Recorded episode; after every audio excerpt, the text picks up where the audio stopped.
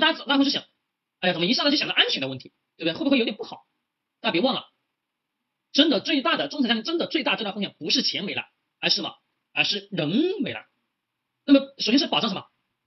人身安全，第一步，人身安全永远都是什么？第一步，中产家庭也都是如此啊。不是说不能去谈钱，各位一定得要去谈钱，因为记住，家庭当中没有钱，一个家庭的生活水平是不是很低下呀？就生活的质量不好吧？生活水平、生活质量不好，你说你想去给孩子更好一点教育资源，是不是也给给不了？对，没错。所以说我跟大家讲，最好的教育资源、医疗资源几乎都是呢能在网上去获取，但是呢，我们很多的家长的思想还都是什么？去找一个好的学校，迈进那个阶层，迈进那个圈子，让那个圈子的人影响你的孩子未来什么成为一个比较好的人才。这是我们大量的父母所想的。那么今天社会当中，我们大量的人群也在不断的寻找什么东西？寻找圈子，寻找圈子。我也不否认圈子有圈子的好处，圈子有圈子的用处。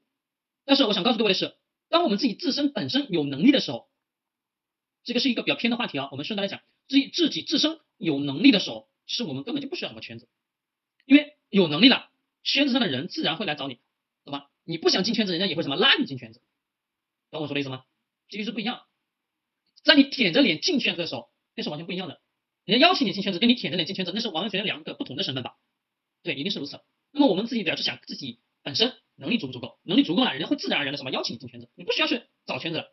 有大的圈子，他会主动来找你，就是如此。好，各位，这个我们不过多去讲一个题外话。中产家庭最大风险，人身安全。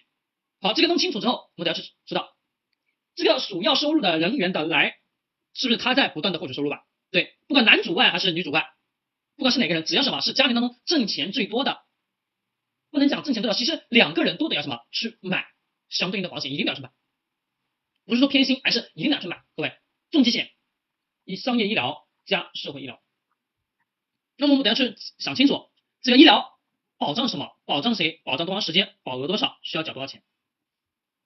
其实这个问题我们在前面也提到过，对不对？那这再重复的去提示，得让他去清晰去知道，中产家庭最大的风险也就是人身安全。好，知道这个以后，我们得要去找什么东西，保障什么？保障谁？保障多长时间？保障多少额度？以及我一年需要交多少的费用？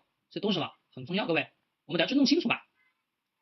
那么中产家庭的医疗资源呢？如何去配置？各位，我直接写了哦。大家看，重疾加商业的医疗。